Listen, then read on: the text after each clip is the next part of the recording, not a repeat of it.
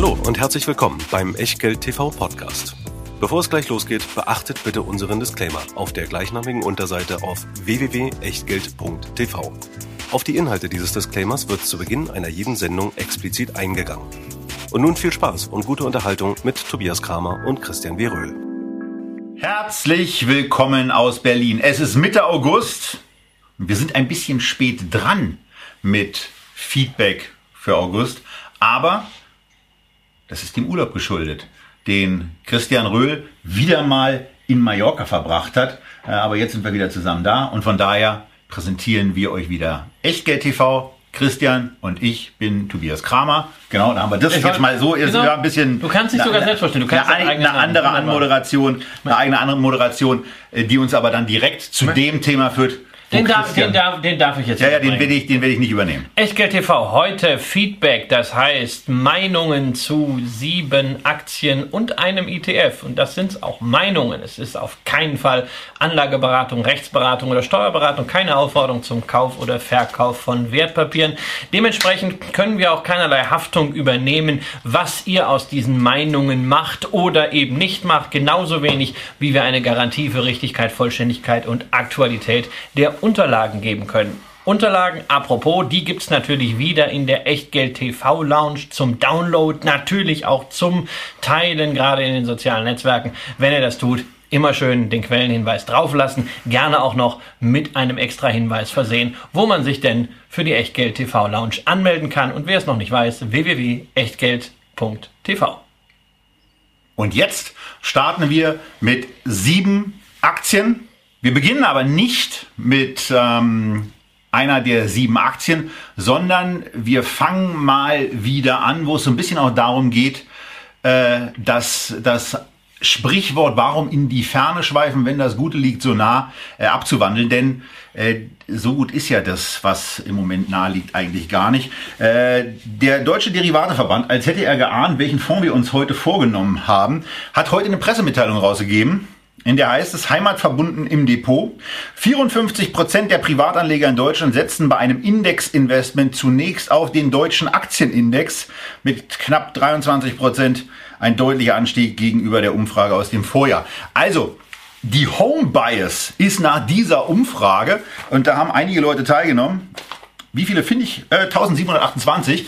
Ähm, die Home Bias ist damit sogar noch stärker geworden. Und das ist für uns eigentlich der optimale Anlass zu sagen, Moment mal, äh, da muss es doch was geben, was, wenn man ein deutsches Interesse hat, dann ist es ja ganz schön, aber vielleicht gibt es ja auch andere Indexkonzepte und deswegen gehen wir mal aus Deutschland raus, deswegen gehen wir aus Europa raus und deswegen haben wir uns etwas gesucht, weil es auch gewünscht wurde, was auf den fantastischen Namen äh, Morningstar US White Mode ETF hört. Und den wollen wir euch jetzt zunächst mal vorstellen. Und wenn man den Chart sieht, Christian, wenn man die Gelegenheit hat, den Chart zu sehen und nicht im Auto unterwegs ist und die Unterlagen noch nicht untergerechnet hat, dann sieht man was ganz Beeindruckendes bei diesem Index. Ja, also der S&P 500, der Leitindex der Wall Street, war nicht so einfach zu schlagen in den letzten zehn Jahren. Brutal gute Performance inklusive Dividenden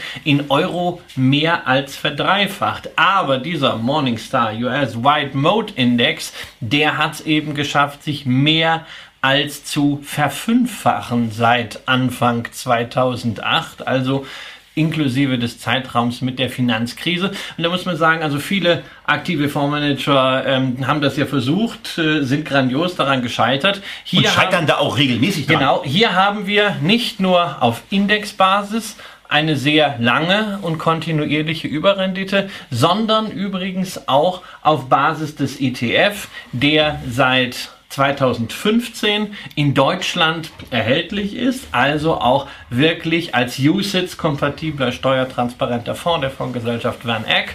Und seit der Auflegung 60% plus in Euro für die Anleger im ETF, während man mit einem ganz normalen S&P 500 ETF, beispielsweise dem iShares Core, nur in Anführungszeichen 40% gemacht hat. Das heißt, die Sache funktioniert nicht nur auf Indexbasis, sondern die funktioniert tatsächlich auch mit realem Geld und steigenden Volumina. Und das ist natürlich etwas, wo man dann mal näher in das Konzept hineingucken muss, was dich wahrscheinlich ja besonders anspricht. Denn Wide Mode heißt ja nichts anderes als breiter Burggraben. Und da sind wir ja bei einem Herrn, den du einmal im Jahr besuchst, nämlich Warren Buffett. Genau, aber dessen äh, Outperformance gegenüber dem S&P sieht auf keinen Fall so eindrucksvoll aus. Und das ist das wahnsinnig Spannende an diesem Konzept hier, äh, was äh, Morningstar da quasi mit in diesen Fonds reinbringt. Und ganz wichtig, um zur Abgrenzung äh, dessen, was auf einigen Websites zu diesem Fonds steht, zu sagen ist, ihr lest das schon richtig in unserem Echtgeld TV Porträt. 52 Aktien sind dort enthalten und nicht, wie es verschiedentlich auf, auf Websites oder auch in Artikeln heißt, 20 Aktien. Also hier äh, sieht es ein bisschen anders aus. Ähm, ihr seht auch, die Top 10 Aktien haben 27 Prozent.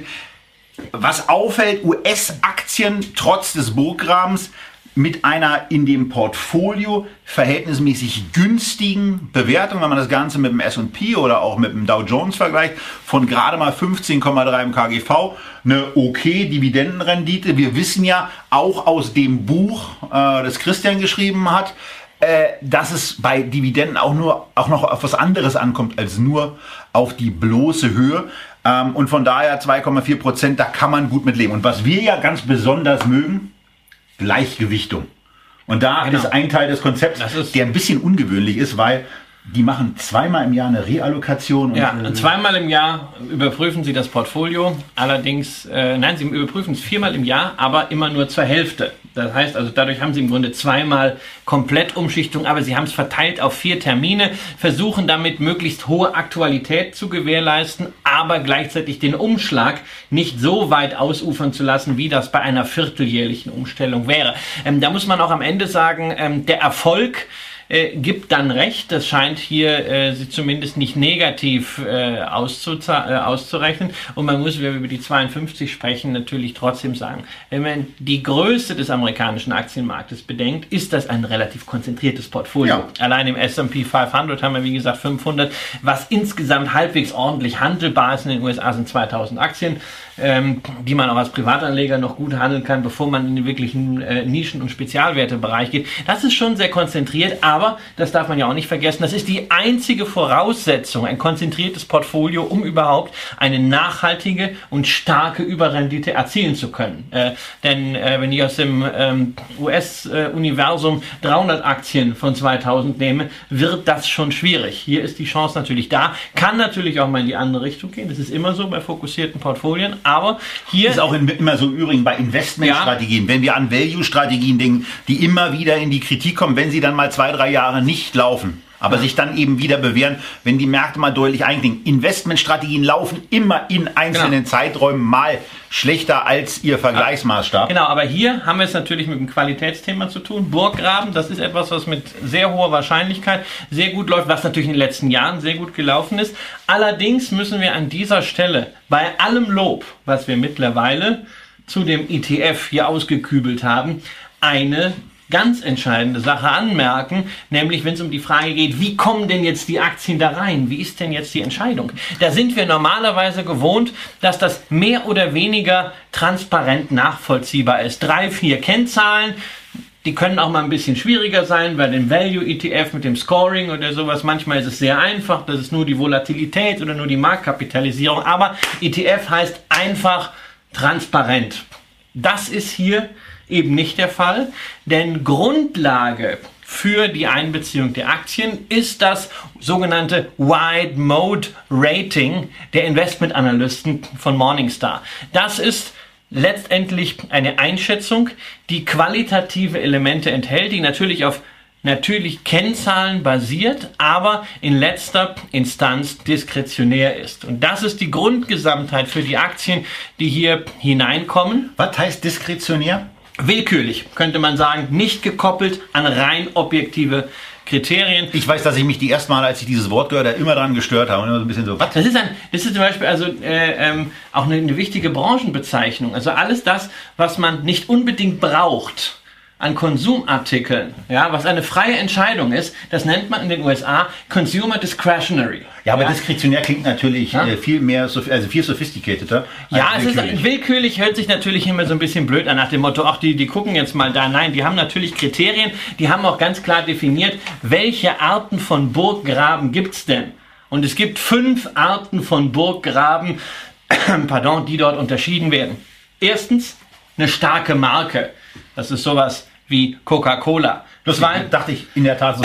Klar. Zweitens, hohe Wechselkosten. Beispiel SAP. Wer einmal so ein Ding installiert hat, kann nicht einfach sagen, oh, jetzt haben wir das als gefangen Unternehmen. in der Cloud oder innerhalb, gefangen innerhalb bei der nächsten drei Wochen gehen wir, jetzt, gehen wir jetzt mal zu Salesforce.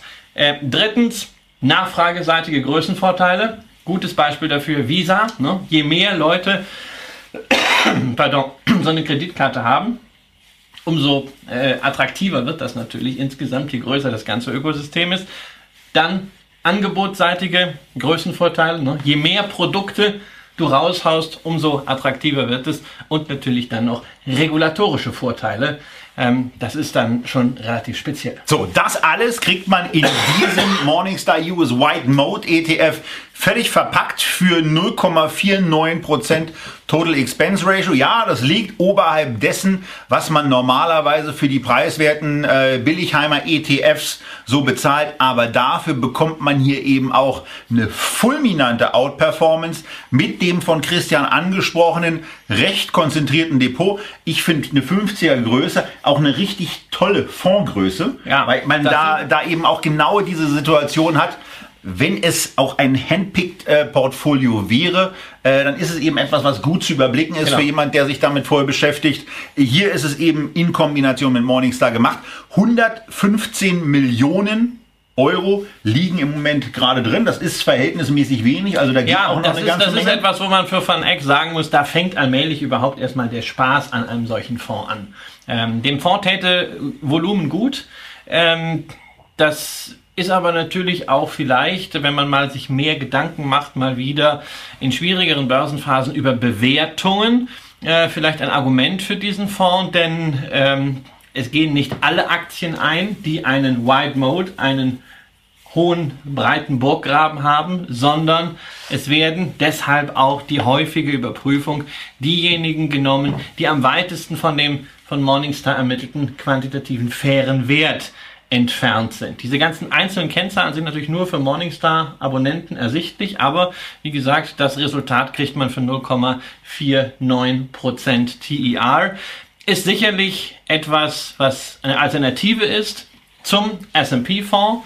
Kann auch eine Alternative sein, wenn jemand sagt, also ich weiß jetzt nicht, ob ich jetzt MSCI World kaufen soll oder vielleicht nicht das doch etwas aufspalte, weil die US-Dominanz zu stark ist und dass man sagt, okay, 50 Prozent oder 40 Prozent in so ein White Mode, 30 Prozent in, äh, in Euro äh, oder Euro äh, oder Stocks 600. Wir haben, wir haben hier eine, eine, eine, gute, gut diversifizierte, mit einem interessanten Modell und mit einem vor allen Dingen erfolgserprobten äh, Modell verpackte Investmentstrategie, die eine tolle Alternative zum Standardinvestment in den Standardportfolien darstellt. Und ähm, ja, von daher freuen wir uns auf die Idee und freuen wir uns über die Idee, dass die an uns herangetragen wurde. Und äh, ja, ihr habt jetzt die Möglichkeit, äh, euch zu entscheiden, ob das vielleicht eine interessante Ergänzung für euer Depot ist.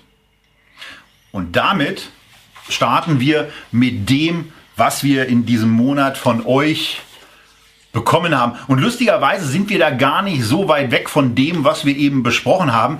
Denn ein Bereich Asset Management ist auch ähm, bei der Unternehmung, die wir jetzt besprechen, äh, ein wichtiger Bestandteil, der im Moment ungefähr 20 Prozent zum Ergebnis beiträgt. Darüber hinaus gibt es eben noch die Schaden- und Unfallversicherung sowie die Krankenversicherungen, die jeweils so um die 40 Prozent beitragen und wir sprechen über die Allianz. Ein DAX-Unternehmen, was zuletzt gute Zahlen vorgelegt hat, äh, die Planung nicht euphemistisch angepasst hat, wie es ja so gerne heißt. Ein Unternehmen, was äh, mit einem KGV notiert, was knapp oberhalb von 10 ist, damit also auch wirklich so erstmal so im, im Beuteschema bei mir so auftaucht, wo ich mir denke, hoppala, das ist aber wirklich günstig, versehen mit einer Dividendenrendite, die Christian quasi strahlen lässt, 4,7 Prozent, über 25 Jahre gezahlt, 10 Jahre jetzt äh, nicht gesenkt und mit einem kleinen Wachstum und vor allen Dingen auch einer moderaten Ausschüttung ähm, mit dabei. Also das liest sich einfach richtig gut. Die Aktie hat im letzten Jahr den DAX outperformt, 10 zu minus 10, in den letzten drei Jahren den DAX outperformt, 75 zu 11 Prozent, in den letzten fünf Jahren den DAX outperformt, 100 zu 20 Prozent. Ähm, tolle Gesellschaft und eben auch trotz dieses Erfolgs eine Gesellschaft, die auf keinen Fall zu teuer ist. Hast du eigentlich auch den Namen der Gesellschaft mal gesagt? Allianz hatte ich am Anfang okay, gesagt. Allianz, ja, ist ja, ja. Allianz ist jetzt immer die Gesellschaft. Nein, ich, ich, ich kann da gar nicht folgen. Nee, ähm, ist natürlich ganz klar für mich eine integrale Portfolioposition. Äh, Dividendenadel jetzt wieder, auch rein formell. Die hatten eine kleine Kürzung der Dividende äh, während der Finanzkrise. Dadurch wurde der Dreiklergott unterbrochen. Ansonsten von den Kennzahlen her ähm, großartig. Ähm, die letzten Quartalszahlen waren sehr gut, vor allen Dingen im Asset Management Geschäft. Man hatte ja damals gedacht, äh, Bill Gross, der war ja so der Spiritus Rector von PIMCO, dem Investmentarm, den man eingekauft hatte, Pacific Investment Management Company. Und äh, der ging plötzlich und da dachte man, oh je, jetzt bricht da alles zusammen. Und es war wohl eher so, dass die Leute gesagt haben, Ja, endlich ist er weg. plötzlich, endlich ist er weg. Er ging dann zu, äh, zu Janus Capital, äh, was nicht sehr erfolgreich war dort, aber bei äh, PIMCO und insgesamt der ganzen Einheit Allianz Global Investors schienen plötzlich Kräfte freigesetzt äh, zu werden. Ähm, und es ist inzwischen wirklich ein großartiger Vermögensverwalter. Interessant auch, das Lebensversicherungsgeschäft in Deutschland und in den USA läuft wie Harry. Ähm, ne, es gibt nach wie vor viele Leute, die Lebensversicherung kaufen. Das sind natürlich vor allen Dingen Risikoversicherungen. Ähm, aber äh, es gibt natürlich auch da immer noch abenteuerliche Konstruktionen. Ist ja fein. Äh, das Krankenversicherungsgeschäft läuft sehr, sehr gut, sehr stark. In der Sachversicherung hat man mit den Erträgen aus dem Deckungskapital, wen wundert es? Ein paar Probleme, die sind etwas schlechter gewesen, aber in Summe ist der Konzern breit diversifiziert.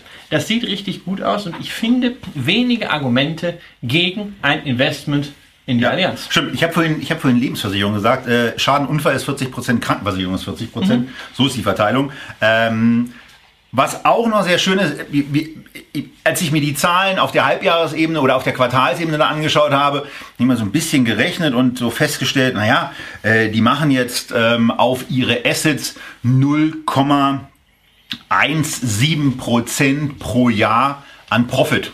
Und da dachte ich mir irgendwie, das, das klingt aber, das klingt aber low. Und ähm, dann haben wir uns mal in, im, unmittelbar vor der Sendung die Zahlen von BlackRock angeguckt.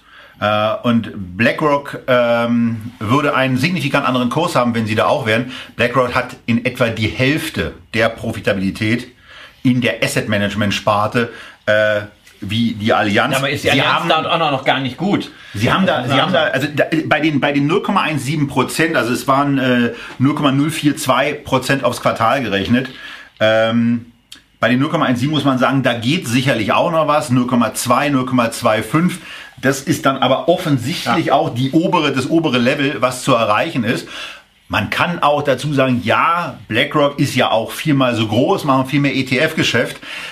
Ähm, könnte man sagen. Äh, wir haben uns dann aber auch mal nochmal die DWS dazu angeguckt und äh, die, äh, da waren die Größen 660 Millionen und 800 Ja. Milliarden. Also da ist es auch unterhalb von 0, also da ist es auch unterhalb von 0,1 Prozent, Ja. was die DWS auf die Assets reinholt. Ja, da ist auch eine kräftige ETF-Position mit dabei, aber machen wir uns nichts vor, die DWS ist auch sehr, sehr stark in den Publikumsfonds und ist da nicht ansatzweise so profitabel, wie es die Allianz in diesem Bereich ist.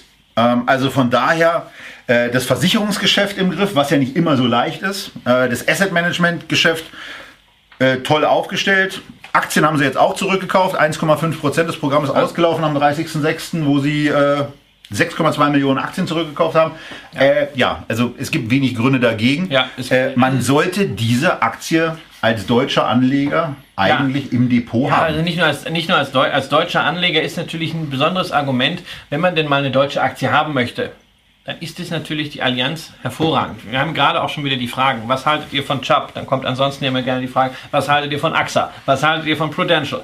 Ähm, ja, AXA, Prudential sind nochmal leicht günstiger als eine Allianz. Aber ich muss doch sagen, wenn ich ein top aufgestelltes Unternehmen hier in Deutschland habe, warum dann in die Ferne schweifen? Es gibt so viele Branchen, so viele Geschäftsmodelle, bei denen ich gar nicht anders kann, als im Ausland zu investieren. Da bin ich doch mal richtig froh, wenn ich mal den Erstversicherungsbereich hier mit einem starken Asset Management Arm in Deutschland abdecken kann. Dazu noch mit einer wirklich gut geführten Firma mit hoher Dividendenrendite, ohne sich nach der Decke zu strecken. Denn es gibt sie. Die guten und auch preisgünstigen Unternehmen im deutschen Aktienindex. Und das ist eines davon. Äh, was man guten Gewissens unserer ja. Meinung nach auch jetzt kaufen kann. Und äh, jetzt an einem Tag, wo der DAX irgendwie mal im Bereich 2, 2,5, 3 Prozent nachgibt, äh, wird es ja obendrein auch noch so ein bisschen billiger. Ähm, also von daher, vielleicht könnte das ein oder andere unterhalb der 200 abstauben. Vielleicht geht es ja auch noch weiter runter, denn wir wissen ja nicht, wo die ganze China, Hongkong, Trade Agreement, Nervosität so endet. Eins sollten wir noch erwähnen, Unbedingt. weil wir immer nur Charts haben, die 2008 anfangen. Und wenn man sich die nun anschaut, denkt man, naja, dann hat die Allianz ja gerade ein Allzeithoch gemacht. Pustekuchen, ja. Kurse von 200 Euro für die Allianz da war was. sind mehr als 50 Prozent unter dem Allzeithoch. Das wurde nämlich erreicht im Jahr 2000. Tatsächlich das musste über, mein Vater irgendwann bei mal über, 400, äh, bei über 400 Euro inklusive Dividende ist man jetzt so ungefähr 0 auf 0, wenn man damals gekauft hat. Das war diese Wahnsinnszeit, wo es um steuerfreie Beteiligungsverkäufe ja. ging. Und äh, man hat gedacht, na, die Allianz, die damals sehr viel Industriebesitz hatte, ähm, wird jetzt richtig das versilbern. Dummerweise kam dann äh, der Crash des neuen Marktes und dann dieses furchtbare Jahr 2002 dazwischen. Nein, und dann gab es natürlich einen, der äh, ziemlich genau auf dem Tiefpunkt der Märkte diesen ganzen äh, Industriebesitz der Allianz versilbert hat. Der war damals im Vorstand. Sein Name ist Achleitner.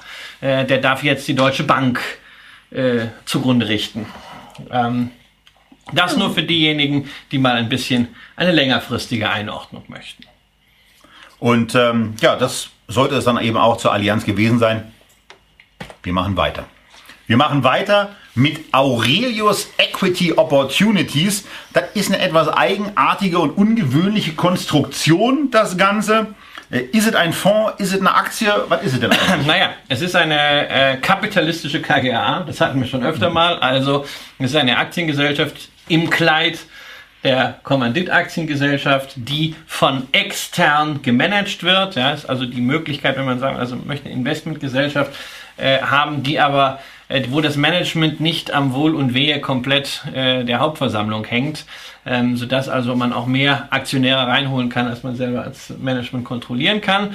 Ähm, es ist auf jeden Fall keine klassische Beteiligungsgesellschaft, nur weil es ein deutsches Kleid hat und auch in Deutschland börsennotiert ist. Ähm, das ist jetzt keine Gesco, keine Indus, also irgendeine so Management Holding, die so ganz konservativ Assets hält, sondern wir haben es hier zu tun mit einem knallharten Private Equity Investor. Die wollen auch restrukturieren. Ja, die wollen restrukturieren. Ähm, die sind allesamt angelsächsisch geprägt von ihrer Herkunft. Dirk Markus, der Gründer und auch die ganzen Teams kommen aus der angelsächsischen Private Equity und Investment Investment-Banking-Kultur, entsprechend auch mit den rabiaten Methoden, äh, was die Sanierung der Firmen angeht und natürlich auch was die bisweilen recht offensive Bilanzierung angeht. Ähm, insofern, Aurelius, ja, ist eine Beteiligungs- und Private Equity Gesellschaft fokussiert auf Sanierungsfälle, in Europa auf Turnaround-Situationen, also nicht auf ewiges Buy and Hold, sondern innerhalb von zwei, drei Jahren ein Unternehmen zu restrukturieren und richtig viel mehr draus zu machen. Das haben sie bei einigen Unternehmen, auch bei einigen Bekannten ganz gut gezeigt. Behrensen ist ein Beispiel, Studienkreis ist ein nicht börsennotiertes Beispiel. Manchmal funktioniert es auch nicht. Äh, als Kreuzfahrer erinnere ich mich natürlich an das Traumschiff, die Dahlmann-Reederei. Ähm, ja, die hat man irgendwie zu Tode beraten und äh, irgendwann ist der Pott ja dann auch äh, zumindest wirtschaftlich abgesoffen. Der Net Asset Value, das wurde jetzt gerade in Halbjahreszahlen bekannt gegeben, der Gesellschaft liegt aktuell bei 1,4 Milliarden, Marktkapitalisierung 1,05 aktuell. Also da äh, gibt es schon mal äh, den bei diesen Gesellschaften nicht ganz unüblichen äh, Rabatt auf das äh, Beteiligungsvermögen. Aber irgendwie scheint es ja auch so ein bisschen so zu sein, dass sie lange Zeit was richtig gemacht haben, nicht so äh, am Chart gut ablesbar bis 2017. Dann haben sie das erste Mal so richtig ordentlich vors Knie bekommen. Äh, dann haben sie sich wieder berappelt bis Mitte 2018 und dann äh, war auch so ein Jetzt Abtröppeln. Geht's wieder runter. Ja, also 2017, damals, das war eine Short-Attacke, wo man ihnen falsche Bilanzierung unterstellt hat. Ähm, da war nach allem, was man heute weiß, nichts dran. Das Unternehmen hat sich halt kommunikativ nicht wirklich äh, immer optimal verhalten. Man ist da so ein bisschen clandestin. Auch das zeigt wieder, das ist keine klassische Aktiengesellschaft von der Kultur her, sondern eher so ein bisschen verdruckst wie ein Private Equity Fonds. Das wenn man natürlich, was die Portfoliounternehmen angeht äh, und die Stories dieser Gesellschaften schon ganz ordentlich reportet. Aber das hat natürlich einen Knacks für das Vertrauen gegeben, auch was die Anteilsverhältnisse äh, von Dr. Markus angeht. Ähm, man muss aber eines der Gesellschaft immer wieder zugute halten. Sie kündigen sehr wenig an, aber sie arbeiten und sie liefern. Sie liefern in Form von Erträgen und sie liefern vor allen Dingen in Form von Ausschüttungen. Ähm, die sind sehr, sehr hoch. Es gibt seit 13 Jahren eine Basisdividende, die ist zwölf Jahre in Folge gesteigert worden. Dieses Jahr zum ersten Mal nicht, aber dazu gibt es immer noch eine direkte Beteiligung an den Verkaufserlösen in Form einer Sonderdividende. Die war dieses Jahr genauso hoch wie die Basisdividende. Es gab also drei Euro, was bei dem Kurs natürlich auch eine fette Dividende ist. Deshalb, wenn man die Dividende zum Kurs dazu rechnet, sieht es nicht mehr ganz so schlimm aus. Aber man hat natürlich mit Blick auf die Konjunkturabkühlung bei Aurelius immer Zweifel, wenn es vielleicht dann Probleme geben könnte, die Unternehmen, die man jetzt hat, zu drehen und auch schnell wieder zu verwerten. Und da preist man jetzt einen Sicherheitsabschlag ein. Für mich ist es eine Geschichte, die ist schwer transparent. Es ist letztendlich eine Wette auf den Kopf von Dirk Markus und seinem Team. Und bislang kann ich halt nur sagen, es ist operativ alles, was versprochen wurde, eingehalten worden. Man hat geliefert und das Portfolio, wo zum Beispiel aktuell Hansejachts mit dabei ist, wo Calumet dabei ist, der Fotobedarfshändler für diejenigen von euch, die gerne fotografieren, wo Office Depot dabei ist, wo die Flottentochter der britischen Telekom dabei ist, BT Fleet Services, wo eine Schönheits-OP-Kette dabei ist in äh, Großbritannien auch. Ähm, das Portfolio hat schon genügend Stellschrauben. Es ist breit diversifiziert mit 20 Unternehmen. Da kann einiges gehen, aber zyklische Risiken sind natürlich da, Brexit-Risiken sind natürlich da. Ob die Aktie sich kurzfristig erholt, wage ich zu bezweifeln. Ansonsten, es ist eine Geschichte, wo viele Anleger gelernt haben, Schwankungen auszuhalten oder eben auch nicht. Wenn man sich mit dieser Art von Investment, die nur eine begrenzte Transparenz haben, die ja eigentlich auch normalerweise nicht handelbar sind, nicht wohlfühlt, sollte man es lassen. Wenn man sowas macht, gibt es jetzt keinen Grund mehr, die Aktie zu verkaufen, in meinen Augen. So, und bei mir ist es einfach, ich lasse es dann einfach bleiben. Für mich nicht so relevant. Ich finde, da gibt es interessantere Möglichkeiten im Beteiligungsbereich. Und wir gehen in die USA und wir gehen in das Thema Urlaub. Wir reden über Gesellschaften oder wir reden über Websites vielmehr wie Priceline, Agoda, Rentalcars.com, Open Table, gestern gerade genutzt, Kajak. Und das alles ist Teil des Unternehmens, was wir jetzt besprechen, was den, einen der bekanntesten Namen in der Reisebranche und Reiseindustrie hat. Booking.com, Booking Holdings heißt die Gesellschaft. Ähm, und äh, ja, das ist eine extrem beeindruckende Geschichte von einem Unternehmen, was trotz dieses fulminanten Kurswachstum seit Ende 2005, als die Aktie umgerechnet unter, vielleicht ist es sogar nicht umgerechnet, unter 1943 notiert hat, hat sich dieser Wert also verhundertfacht. Er ist Teil der Tenbagger-Riege, ähm, der Sendung, die wir äh, kürzlich gemacht haben und die ihr euch im YouTube-Archiv nochmal an oder erstmals anschauen könnt, wenn ihr sie noch nicht gesehen habt oder auch nochmal anschauen könnt, wenn ihr nochmal ein bisschen durch die Ten-Bagger geführt werden wollt. Das alles ist aber noch gar nicht zwingend das Ende der Reise, ob es nochmal ein Ten-Bagger wird. Das wird schwierig, aber ein beeindruckendes Wachstum weist die Gesellschaft immer noch aus. Im letzten Quartalsreport äh, waren es 14 Prozent angestrebt und erwartet werden eher so, so 17 Prozent. Also da geht schon noch, auch mit Blickrichtung auf die nächsten Jahre, einiges. Mit einem KGV von 2019 erwartet unter 20 ist die Gesellschaft für das, was sie an Track Record hat und das, was sie auch da an Burg graben hat, weil die meisten Kunden nämlich auch zufriedene Booking-Kunden sind. Und ich sage das ja auch mit einem weinenden Auge als TripAdvisor-Aktionär, die ihre Seite in den letzten Monaten leider nicht so äh, auch der Booking-Seite angenähert haben, dass es mit einer ähnlichen Geschwindigkeit und mit einem ähnlichen Komfort geht, wie man es auf dieser Seite vorfindet. Und ansonsten beeindruckende Wachstumszahlen und auch eine beeindruckende EBITDA-Marge von knapp 40 Prozent. Ja, das ist also so ein Plattformunternehmen par excellence. Da wird ja auch viel darüber diskutiert. Haben diese Unternehmen zu viel Macht? Hoteliers beklagen sich ja sehr gerne, äh, insbesondere über Booking, unfaire Geschäftspraktiken. Das wäre auch relativ einfach marktwirtschaftlich zu lösen, ähm, indem man, äh, wenn man denn über Hotel-Websites direkt bucht oder bei Hotels einfach mal anruft, hey, können wir bei euch direkt buchen, dass das schnell klappt und dass man vielleicht auch noch ein Goodie dazu bekommt, ein Frühstück umsonst oder sowas. Viel viele Hotels, wir haben das des Öfteren probiert, äh, sind da äußerst verdruckt und wir können sie nicht entscheiden. Dann musst du wieder hin und her telefonieren. So hast du irgendwann keinen Bock mehr. Sagst du, komm, bestelle ich bei, mache ich das alles bei Booking und suche mir mein Frühstück sonst wo. Ähm, also insofern, ich, ich glaube, sie sind da sehr, sehr gut äh, positioniert. Es ist so. Ich habe das jetzt gerade dieser Tage erlebt, als ich für den kommenden Freitag ein Hotel in Frankfurt gebucht habe wo ich dann mein Reisebüro angerufen habe und gefragt habe, könnt, könnt ihr das, kriegt ihr den Preis auch? Und die, die waren ein bisschen drunter, unter dem Bookingpreis. Es gibt aber auch extrem merkwürdige Situationen auf diesen, auf diesen Reisewebsites.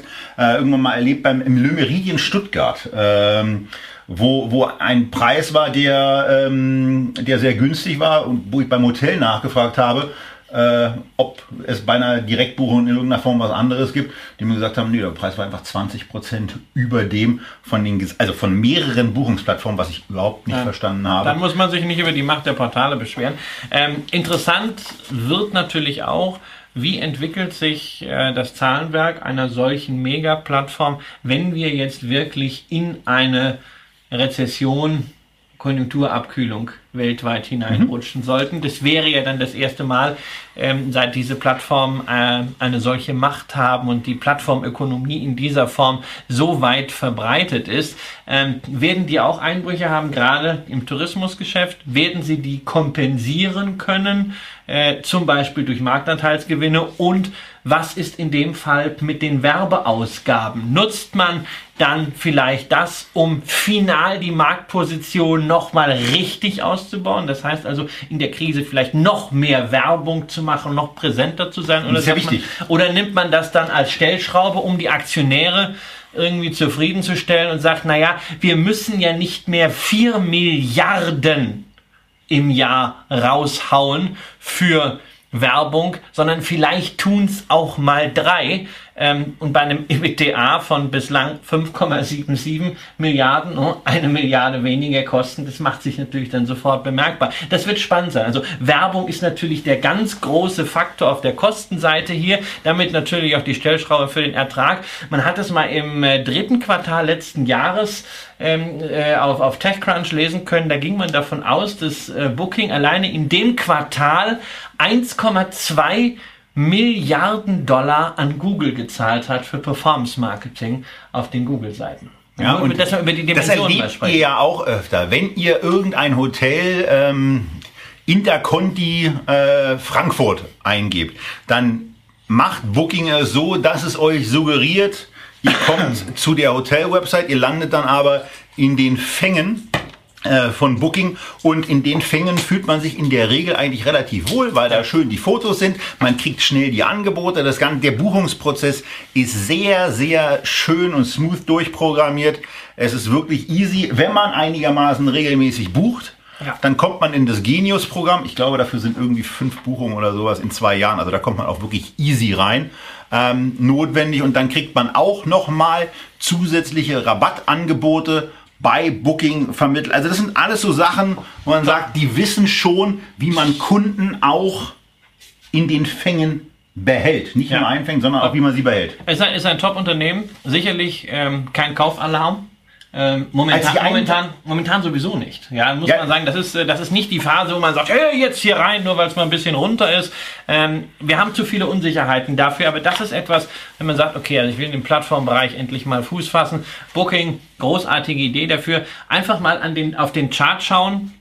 Man sieht, die Aktie entwickelt sich seit sie diesen ersten Boom hatte, rauf auf 500 Dollar, immer so in Treppenstufen, ja. ähnlich wie eine, ähm, wie eine Starbucks. Ja, bei 500 hat sie mal zwei Jahre rumgekaspert, ähm, oberhalb von 1000 sogar drei Jahre. Dann ging es wieder einen ganz schnellen Move bis auf 2000 und jetzt sind wir auch schon seit 2017 da oben irgendwie dabei, ein Plateau auszubilden. Das heißt, da kann man sich einfach mal Zeit lassen, das beobachten, langsam eine Position aufbauen. Bei einem pro äh, Stückpreis von 2000 Dollar ist vielleicht für den einen oder anderen vielleicht der Sparplan, Durchschnittskostenmethode sowieso die beste Möglichkeit, die Aktie langsam zu erwerben. Und man sollte längerfristig mit der Aktie noch viel Spaß haben. Dividende könnte es eigentlich geben, aber es ist eine Cashmaschine. Allerdings kaufen sie wie blöd Aktien zurück. Sie haben in den letzten drei Jahren den kompletten Free Float, äh, Free Cashflow in den Aktienrückkauf gesteckt. Ja, finde das, da muss ich wirklich sagen, das ist immer so eine Geschichte, die äh, empfinde ich da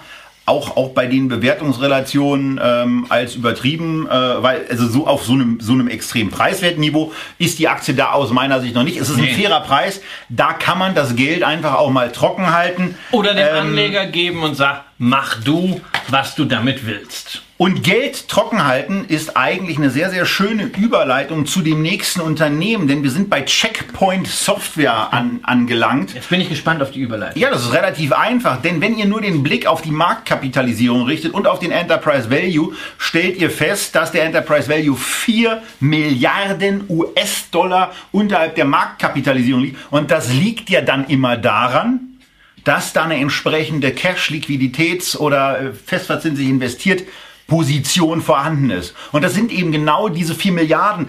Ein Unternehmen, was mit einem KGV auch, wie Booking, die wir eben besprochen haben, von um die 20 notiert, die könnten ja auch auf die Idee kommen zu sagen, wir kaufen jetzt Aktien zurück. Und die, nö, die machen das nicht.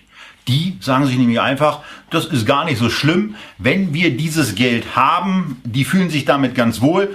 Ähm, im Porträt steht Technologie, es steht Israel da und äh, die machen etwas, was man, wo man Israelis eine gewisse Grundkompetenz zubilligt, machen was mit Sicherheit. Sicherheit. Alles, was mit IT-Sicherheit zu tun hat, egal ob es jetzt VPNs sind oder äh, Firewalls sind, äh, Sicherheitssoftware, alles das, was man braucht. Einer der vier großen Anbieter zusammen mit Palo Alto Networks, äh, äh, Fortinet und Cisco, wobei Cisco ja mein äh, Wert in dem Bereich ist, weil es eine sehr solide äh, Dividendenaktie ist, aber hat natürlich auch eine, eine andere Größe als äh, Tanker. Beachtlich hier nicht nur dieses Cash, ne, immerhin reden wir hier bei einem Hightech-Unternehmen davon, dass 25% der Marktkapitalisierung durch Cash äh, unterlegt sind und es ist ein profitables Unternehmen. Äh, Im Übrigen auch zwei Jahresumsätze in genau, Cash genau, hinterlegt. Ja, also, äh, also, unfassbar. Dann ansonsten haben wir bei, bei Hightech-Unternehmen weisen wir gerne mal darauf hin, dass hoher Goodwill drin ist, ne, durch Übernahmen. Das haben wir hier auch nicht. 8,6% vom Eigenkapital nur sind Goodwill, also Bilanzluft in Anführungszeichen, böse gesagt.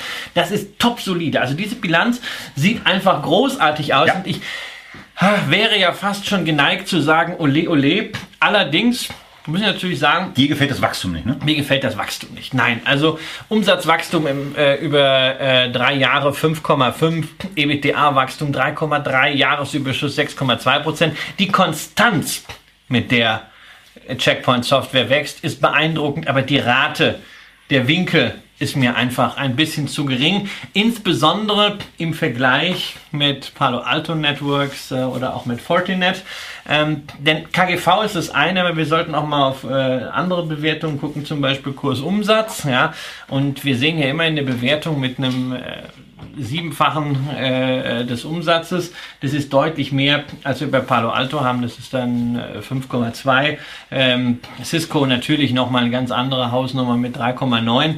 Ähm, und die letzten Zahlen waren auch schon wieder so, ne, dass man sagt, naja, also irgendwie es läuft ja, es läuft ja ganz gut, aber es ist jetzt nicht so der ähm, dieser dieser Kickstarter-Effekt, wie man das auch bei einer Adobe oder so hatte. Natürlich auch hier großes Thema Cloud, Subscription Revenue, aber die Billings, die Rechnungen wachsen nicht in dem Umfang, wie man das gerne sehen würde. Aber, aber man muss bei den Billings eben auch eine Sache sagen, wir sind im Sicherheitsbereich unterwegs. Äh, dazu mal ein bisschen, was die eigentlich machen. Die zeigen das nämlich auch auf ihrer Website sehr, sehr schön mit der Live-Bedrohungskarte, wo es darum geht, wie sieht eigentlich die aktuelle äh, Technologie-Landkarte aus und wie, wo, wo gibt es eigentlich im Moment Bedrohungen mit irgendwelchen Trojanern, die in der Welt herumschwirren. Ähm, das ist natürlich etwas, was in den Unternehmen, äh, um die die sich kümmern, zu mehr Sicherheit beiträgt auf der einen Seite. Jetzt sind wir auf der äh, auf der auf der Übersicht, wo signalisiert wird, wie viele Attacken es am heutigen Tag schon gab. Man kann sich dann auch, das sieht äh, aus wie ein Computerspiel. Man kann sich das Ganze dann auch mal äh, für Deutschland äh, ein bisschen spezifischer angucken. Worum es aber geht, ähm, es geht um Sicherheit. Äh, und Sicherheit ist dann eben auch etwas, wenn Unternehmen im Zuge äh, einer konjunkturellen Abkühlung ja. gezwungen werden zu sparen, dann sparen sie hoffentlich bei der Technologiesicherheit äh, zuletzt, denn äh, sonst kann es für sie ganz, ganz schnell bedrohlich werden. Ein Drittel aller deutschen Unternehmen, äh, hieß es, glaube ich, in den letzten Tagen im Handelsblatt, wurde in den letzten zwei Jahren durch äh, Attacken auf die Server bedroht und äh, auch geschädigt. Ähm, und das ist eben etwas, wo solche Unternehmen helfen, dass es entweder nicht passiert oder wenn es passiert, dass das Problem gehandelt werden kann. Ja, das spricht aber generell für den Sektor IT-Sicherheit, nicht speziell unbedingt für Checkpoint Software.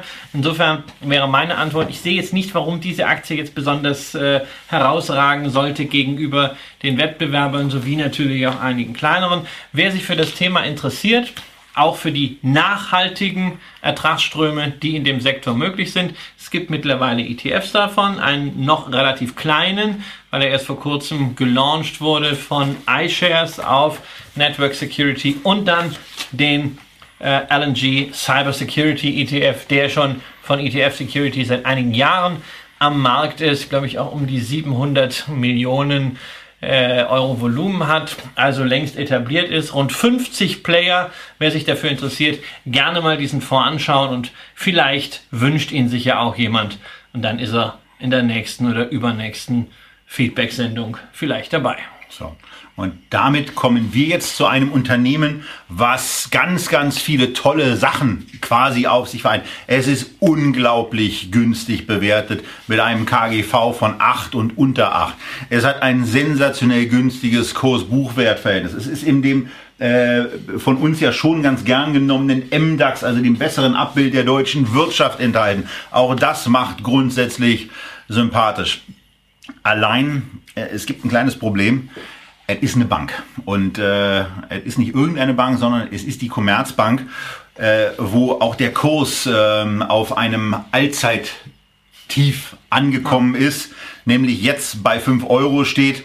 Und auch die Quartalszahlen, die jetzt jüngst veröffentlicht wurden, da war es eben so, dass man im Privatkundenbereich eine ordentliche Menge, über eine Million Kunden in den letzten Jahren gewonnen hat. Also Privatkunden, hui. Aber in dem Bereich, den man in der, in der 2016 verabschiedeten Strategie besonders stark auch ähm, haben wollte, nämlich äh, das Corporate Banking, da lief es nicht so gut. Da waren die Zahlen massiv unter Plan, unter Vorgabe und ähm, das hat auch dazu geführt, dass die Aktie nochmal massiv abgegeben hat und eben auf die 5 Euro gefallen ist.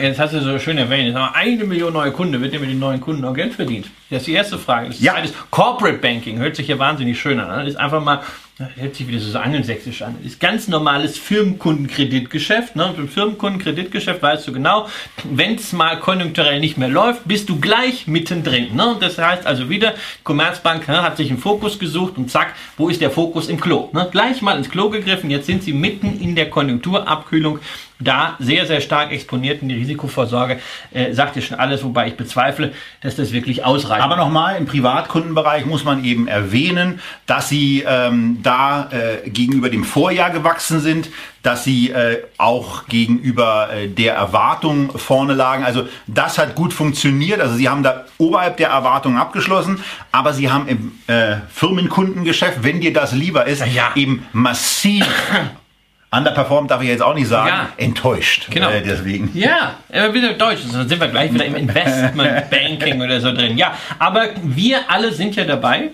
Ne? In der Commerzbank. Wir weil sind wir ja sind alle, ja wir sind alle, wir sind alle Commerzbank-Aktionäre. 15,6 Prozent gehören uns Genau, quasi. genau. Der Staat hat mal irgendwann ein Paket gekauft von 25 Prozent. In einer unsagbar Rund- dämlichen Transaktion. über die wir uns schon öfter aufgeregt haben. Wir Aber die ist so dämlich, man kann, ja, man kann sich da jedes Mal wieder drüber Also es aufregen. gibt, es gibt Staaten, insbesondere ein sehr großes Land auf der anderen Seite des Atlantiks, die haben mit Bankenrettung damals richtig gutes Geld verdient und obendrein stehen die Banken heute richtig gut da. Man muss so formulieren, die haben auch ein Haushaltsdefizit, die müssen ja irgendwo Gewinne machen. Wir haben in Deutschland, Handelsdefizit. also die stillen Einlagen wurden zurückbezahlt. Fakt ist, für das Aktienpaket, was, sie, was jetzt noch eine Milliarde wert ist, hat der Bund 5 Milliarden mal bezahlt.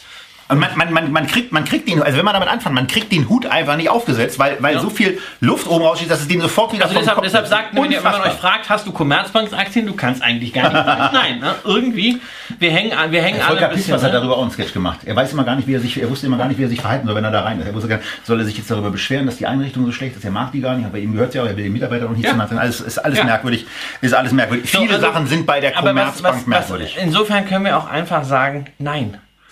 Ja, Nein, wir- man braucht, also die, diese Aktie, da braucht man auch nicht über eine Kneifzange oder sonst was zu reden. Das ist ein bisschen, also der, der, der HSV der deutschen Finanzszene, ne, auch abgestiegen, aber kommt auch nicht mehr hoch, ähm, ist Ende. Bra ist, ist für mich gleiche Schublade wie Deutsche Bank, brauche ich nicht. Naja, für mich, die, die Schublade ist ein bisschen anders, aber bei der Commerzbank muss man eben einfach noch sagen, also wenn man, wenn man dann äh, solche Sachen hat und wenn man sicherlich auch in einem, in einem sehr, sehr schwierigen Umfeld unterwegs ist, gerade bei der, bei der jüngsten Pressekonferenz wurde auch nochmal zum Ausdruck gebracht, wenn die Basispunkte in dem Verzinsungsbereich jetzt nochmal 10 Basispunkte zurückgehen, dann bedeutet das für die Commerzbank eine Ergebnisreduktion von 50 Millionen Euro. Was sind denn 10 Basispunkte? Wir reden doch mal darüber, wir müssen mal über Perspektive reden. Lass uns doch mal über 10 Jahre reden. Wo sind denn dann die Zinsen? Minus 2, minus 3, minus Keiner weiß 4? es. Nee, aber wir müssen ja, wir müssen, wir können es ja nicht ausschließen. ja, wir, können- wir können das Ja, gar nicht ausschließen. wir- Von daher muss Alles, was wir momentan erleben, hätten wir doch vor 20 Jahren damals als geldpolitische Science-Fiction abgetan. Total. So. Und deshalb können wir ja nicht sagen, nächst- das war jetzt so der Floor, schlimmer wird Nein, das nein, nicht. nein, ne? nein. Das, Das kann ganz ich auch gar nicht. und das kann dann wirklich am Ende damit doch auch bedeuten, dass die Commerzbank komplett staatlich wird. Das, genau, das kann, das kann passieren. Ähm, Genau wie bei der Deutschen Bank. Das vielleicht, lässt sich, vielleicht lässt sich der Bund ja nicht nochmal so dämlich Ja. abspeisen. Aber, und jetzt, jetzt kommt der eigentliche Kracher, wir haben ja, einen- wir haben ja einen SPD-Finanzminister. Der ist ja bisher jetzt auch nicht so unbedingt durch ähm, äh, besonders spektakulär äh, aktionärsfreundliche Vorschläge aufgefallen. Und weil man jetzt gerade bei der SPD äh, die Andrea Nahles abserviert hat, muss man sicher, muss man ja bei irgendjemand anderem stänkern. Und nun ist die Commerzbank eben gerade dabei, ihr neues Programm äh, auszuarbeiten, mit dem sie in die nächsten Jahre wollen. Und auf welche hervorragende Idee kommt man bei der Bundesregierung? Man beauftragt die deutsche Finanzagentur, strategischen Rat zum Wertsteigerungspotenzial der Beteiligung zu suchen, um ergebnisoffen zu prüfen, was man denn damit vorhat. Die Börsenzeitung hat dazu geschrieben, der Bund lässt als größter Aktionär der Commerzbank die Strategie und das Wertsteigerungspotenzial des Instituts durchleuchten für das Mandat eines externen Dienstleisters. Wir können ja mal gucken, ob wir uns da bewerben. Der im Herbst mandatiert werden soll, hat die deutsche Finanzagentur bis zu 540 Personentage veranschlagt. Das Ganze soll in einem Jahr ablaufen, das heißt so 2,25 äh, Personen wären ein Jahr lang äh, exklusiv damit beschäftigt, um zu gucken, ob das, was der Vorstand da beschlossen hat, Sinn macht. Ich weiß ehrlicherweise nicht, warum man dafür 540 Tage braucht. Aber ich war ja neugierig und bin dann mal zum deutschen Vergabeportal gegangen, wo dieser Auftrag und dieses Angebot in der Tat ausgeschrieben ist, nämlich die Beratung bezüglich Commerzbankbeteiligung für die Bundesrepublik Deutschland. Und wenn man da dann weiterklickt, kommt man tatsächlich auf eine Internetseite, wo so ein Auftrag ist. Ähm, und da, da gibt es eine Bekanntmachung, die kann man sich dann auch ganz, ganz einfach herunterladen. War ganz erstaunt, äh, dass, es, äh, dass es so geht und dass es so funktioniert. Und da steht dann eben auf äh, sechs Seiten einigermaßen kompakt das Ganze. Und hier geht's in der Tat genau um dieses Thema dass also, man die macht das, macht, das, macht das doch mal mit, ladet euch das runter und wir können das doch mal machen. Jeder, der diese Sendung sieht, bewirbt sich da. ja, und am Ende kriegen wir so eine Einladung zu so einem großen äh, Zuschauertreffen. Also ich kann dann wirklich nur zur Commerzbank. Vielleicht gibt's da Kekse. Ja, zur Commerzbank-Aktie kann ich nur Artikel 6 vom Rheinischen Grundgesetz zitieren. Ne? Der Rheinländer weiset, kennen wir nicht, brauchen wir nicht, fort damit. Ja, äh, andere, die sich das jetzt gerade mit den Quartalzahlen angeguckt haben, äh, auch da äh, nochmal der Blick auf die auf die Börsenzeitungsseite. Die sind da jetzt partiell optimistischer, äh, sagen dann ähm, aber auch, also das unterste Level ist äh, 4,90, was hier so mit drin ist. Deutsche Bank sagt, ich meine, Bruder im Geiste, die sagen ihm mal Hold, aber 7 Euro. Also wenn, Dass wenn sich das, die Banken allen Ernstes noch untereinander selbst analysieren. Ich meine, haben die den Schuss noch gehört? Bei der Deutschen Bank würde ich einfach mal sagen, Bankanalyse machen wir nur noch intern, aber geben wir nicht nach außen. Ich meine, das ist doch peinlich.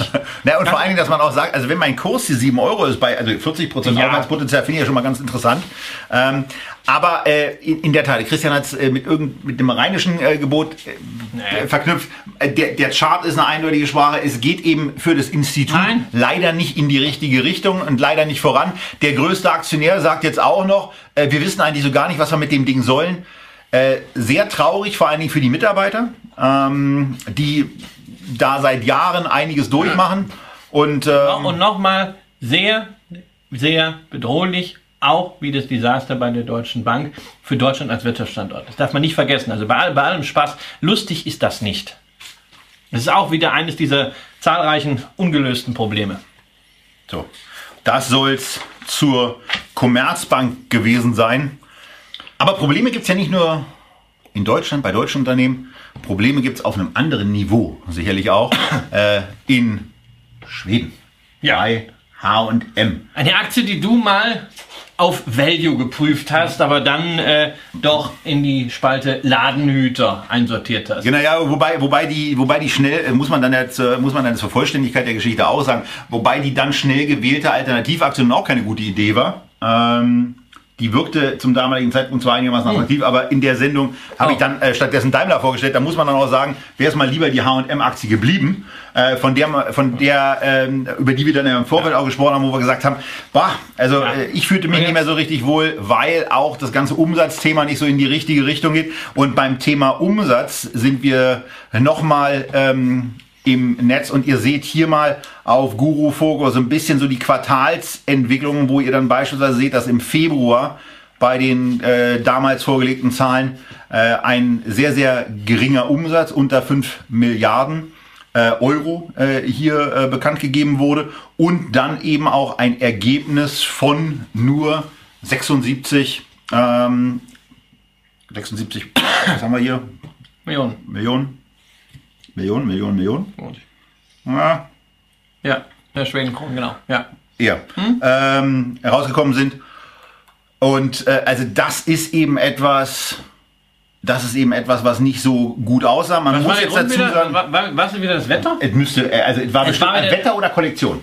Ja, aber Kollektion kann man ja beeinflussen. Ja, und was war jetzt? War der Sommer, war der Winter jetzt zu hart oder zu wenig oder was, was war's? War es zu glatt und die Leute haben nichts gekauft und Wetter ist, also H&M ist Wetter ja, ist halt immer, Wetter ja, halt und H&M ist ein globaler Konzern und dann kommt am Ende äh, dieses, dieses Wetterthema. Das ist, ein, das ist ein, eine furchtbare Verarsche und ein, ein, äh, ein, ein, ein Deckmäntelchen dafür, dass man seit Jahren eine völlig verfehlte Kollektionspolitik hat und dass man das Zeug häufig nur mit gigantischen Rabatten überhaupt aus den Lagern bekommt. Nicht umsonst ist der Ertrag seit Jahren rückläufig. Der Kurs hat das überproportional nachvollzogen.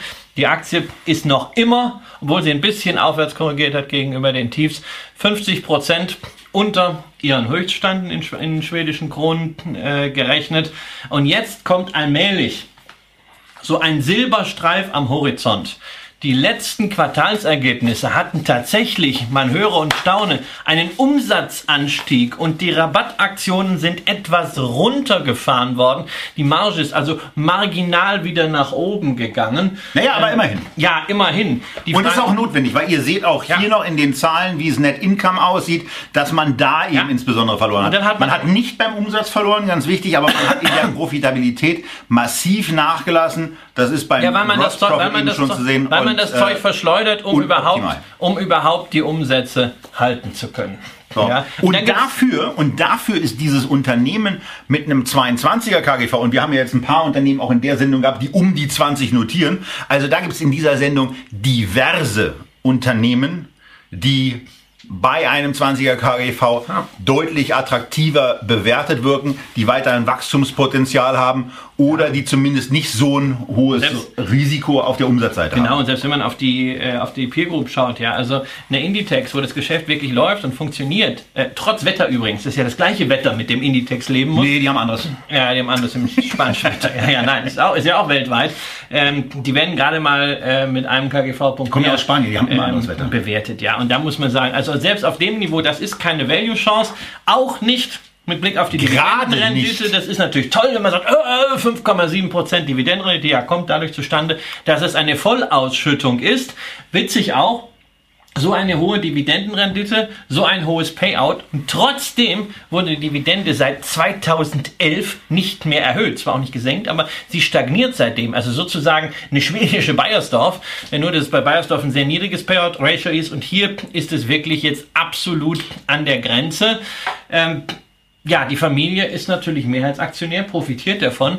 Äh, und man könnte ja fast glauben, dass sie das jetzt noch zwei, drei Jahre so machen. Dann haben sie nämlich genügend Kohle aus der Firma rausgezogen, um die Aktie zu einem relativ niedrigen Kurs man, man kann es natürlich auch anders sagen. Man kann auch wohlwollend formulieren, dass sie an dieser Dividende festhalten. A, um diesen Track Record, das nicht gesenkten zu halten. Und B, weil sie eben auch die Zuversicht haben, ja. dass das Unternehmen in die alten Ertragsbereiche zurückgeht. Aber Geh mal in, geh mal in H&M-Laden und guck dir mal die Klamotten an. Das ist toll. Das ist toll, das ist toll. Ja, siehst du mal. Ich gehe öfters rein, weil wir fürs Kind da ab und zu mal was einkaufen. Ja, das ist, auch, ja, das ist doch toll. Ne? Julian, der kriegt dann immer ein T-Shirt oder was. Das ist auch, ist auch günstig. Wir bestellen auch online was. Das kommt auch dann nach vier Wochen. Das ist echt, ne? der Online-Shop ist eine Katastrophe, was Fulfillment angeht. Vier ja? Wochen. Ja, vier Wochen. Es ist, ist der helle Wahnsinn. Da läuft nichts. Da kann, nein, ähm, aber das sind auch Sachen, die kannst du dann nach drei, nach drei Monaten wieder wegwerfen. Ähm, das ist doch, dann ziehe ich manchmal was an, so aus Spaß mal irgendwie so ein Jackett. Da ist wieder wie vor 20 Jahren. Da musst du ja teilweise eine Figur wie Quasimodo haben, damit dir das passt. Das ist so, so, so verschnitten. Nee. Also, nee. wer auf Dividende steht, 5,7% ist schön, aber wir hatten in dieser Sendung die Allianz. Das ist für Dividendenanhänger das deutlich bessere Unternehmen. Wer sagt, 20er KGV ist in Ordnung? Da haben wir in dieser Sendung zwei Aktien gehabt, die um diesen Bereich herum notieren. Einmal Booking, da geht es um Reisen, da ist Wachstumspotenzial immer noch kräftig da und da ist, stimmt der, da stimmt der Wachstumstrack-Rekord und da ist die Checkpoint, äh, habe ich jetzt richtig gesagt? Checkpoint? Hm, Checkpoint. Gut.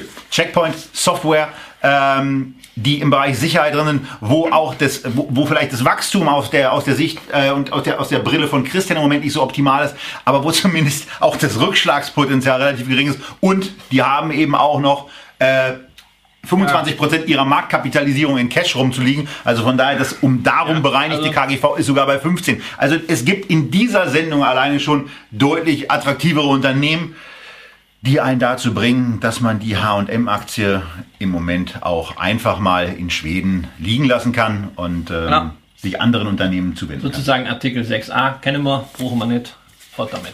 Gehen wir zur letzten Aktie in dieser Sendung. Wir sind bei Takt mit Sozusagen 2K. Aus dem Takt geraten. Die Aktie, das ist zumindest der Aktienkurs. Ja, zumindest der Aktienkurs kommt von deutlich über 20 und hält sich jetzt knapp über 10. Und das, obwohl die Gewinne, naja, zumindest über fünf Jahre noch halbwegs stabil sind. Takt als Unternehmen kaum bekannt, die Marken schon eher, vor allen Dingen bei gewerblichen Einkäufern. Kaiser und Kraft ist eine der Marken, die dazu zählen. Und spannende Produkte. Verkaufen alles das, was man im Geschäfts- und Bürobetrieb so braucht, sowie auch in der Gastro. Ähm, nicht schön, aber nützlich und notwendig. Servierwagen, Servierwagen, Assietten, Beschriftungsgeräte alles das. Stühle. Mess Messebau. Auch, auch schön hier. Also auch ja. das Zeug, was da drin ist. Es sieht schon ja, ein bisschen, ja, sieht, es sieht ein bisschen merkwürdig aus. Sieht, aber man, man braucht das in der Kantine. Das ist alles Zeug, ja, was halt doch gekauft werden muss. Allerdings kann man sich da im Unternehmen auch unter Umständen mal vorstellen, naja, es muss jetzt kein neuer Aktenschrank her, wenn die Zeiten gerade nicht so gut sind. Der alte hält auch noch drei Jahre. Insofern ist ein solches Unternehmen natürlich konjunkturell getroffen. Und es ist dann eben möglicherweise noch gar nicht vorbei, denn diese Probleme hängen ja auch damit zusammen, dass man so ein paar Umstiege ein bisschen verspätet erst angegangen ist. Wir sind hier in einem Bereich, wo man die gute alte Death by Amazon Geschichte, ja, dazu gibt es übrigens auch im Archiv äh, noch eine Sendung äh, spielen kann. Gleichwohl ist das Unternehmen jetzt ja. natürlich in einem Bereich angekommen, selbst wenn es um Stagnation geht, KGV unter 10, Dividendenrendite 4,7 Prozent.